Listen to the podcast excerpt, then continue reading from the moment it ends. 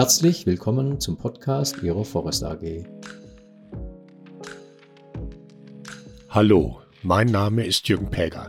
Ich bin Berater und Trainer für Umwelt, Energie, Arbeitsschutz und Qualitätsmanagementsysteme. Und um diese geht es auch in dieser Podcast-Reihe. Das hier ist der zweite Podcast zum Wasserhaushaltsgesetz.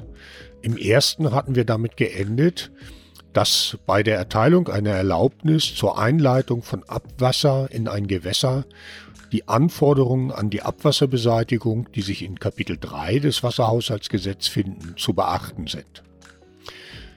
Was ist Abwasser? Abwasser ist definiert als durch Gebrauch in seinen Eigenschaften verändertes Wasser, das ist das sogenannte Schmutzwasser, sowie das von bebauten oder befestigten Flächen gesammelt abfließende Wasser, das sogenannte Niederschlagswasser. Also Abwasser setzt sich aus Schmutzwasser und Niederschlagswasser zusammen. Die Abwasserbeseitigung umfasst das Sammeln, Fortleiten, Behandeln und Einleiten von Abwasser. Mitunter kann man auch äh, andere flüssige Stoffe als Abwasser entsorgen. Wenn zum Beispiel bei der Apfelsaftherstellung irgendwas schief geht und der Apfelsaft äh, kann nicht äh, verkauft werden, dann kann er als Abwasser entsorgt werden, wenn das umweltfreundlicher ist als die Entsorgung als Abfall. Und außerdem dürfen dem wasserwirtschaftliche Belange nicht ähm, entgegenstehen. Also die Gewässereigenschaften dadurch nicht äh, zu nachteilig verändert werden.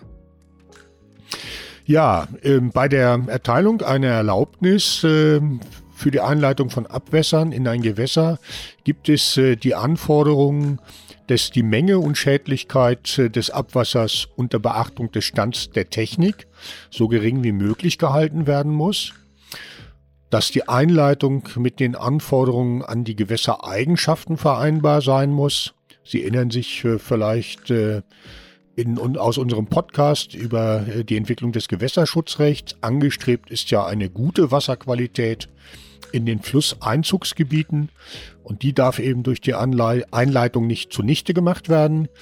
Ähm, und außerdem, drittens, müssen gegebenenfalls erforderliche Abwasseranlagen errichtet und betrieben werden.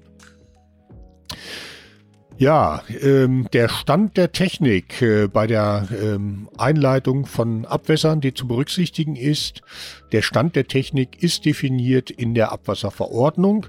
Dort gibt es 57 Anhänge für spezifische Herkunftsbereiche. Das, fällt an, äh, das fängt an mit dem ersten Anhang, äh, wo es zum Beispiel auch um Bürowässer, Abwässer gibt. Dann aber, wie gesagt, äh, spezifische Branchen, die dort behandelt werden. Und äh, diese Anhänge enthalten ähm, eigentlich in jedem Fall Anforderungen an die ähm, was Abwasserqualität an der Anleitstelle, zum Teil aber auch schon Vorvermischung, also an der Anfallstelle.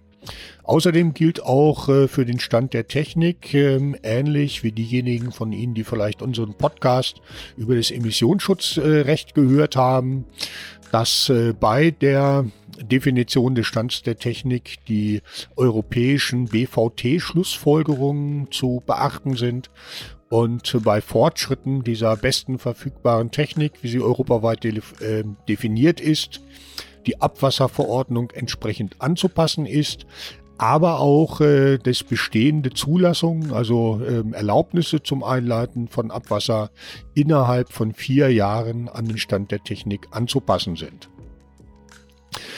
Ja, äh, dann hatten wir gesehen, äh, für die Erlaubnis sind gegebenenfalls erforderliche Abwasseranlagen zu errichten und zu betreiben. Ähm, Abwasseranlagen äh, sind alle Anlagen, die man äh, braucht, um Abwässer zu sammeln, fortzuleiten, zu behandeln und einzuleiten.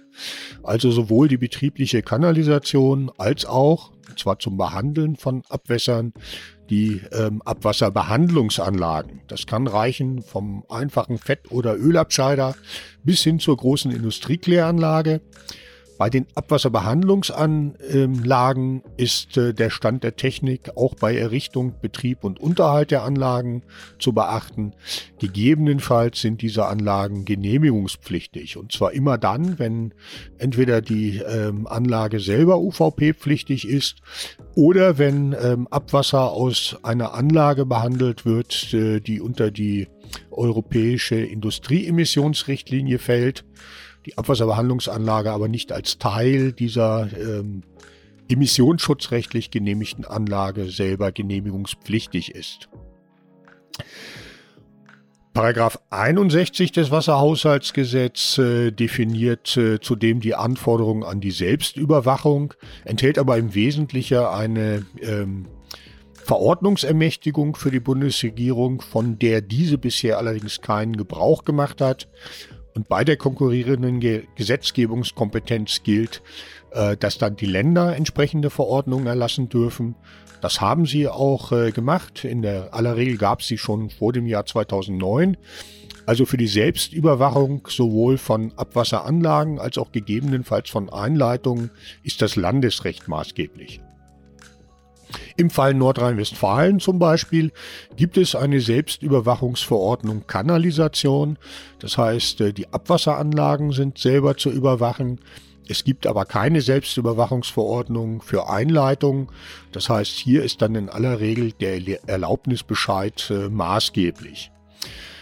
Ja, die ähm, konkreten Anforderungen an die Selbstüberwachung sollte man noch ernst nehmen, denn das Wasserhaushaltsgesetz regelt auch, dass Betreiber zum Beispiel für Grundwasserschäden durch undichte Abwasseranlagen haftbar gemacht werden können. Und ähm, erwähnt werden muss in diesem Zug, äh, Zusammenhang auch nochmal das Abwasserabgabengesetz. Äh, Sie erinnern sich, äh, falls Sie das Podcast äh, gehört haben, über die, die Entwicklung des äh, Gewässerschutzrechtes. Ähm, bei der Einleitung von Abwässern sind nach Schädlichkeit gestaffelte Abgaben zu bezahlen. Und diese ähm, Abgaben sind typischerweise zur Vereinfachung äh, der, der Verwaltungsvorgänge an den Erlaubnisbescheid äh, gekoppelt. Das heißt, die Grenzwerte, die im Erlaubnisbescheid stehen, nach denen zahlen Sie auch ähm, Ihre Abwasserabgabe.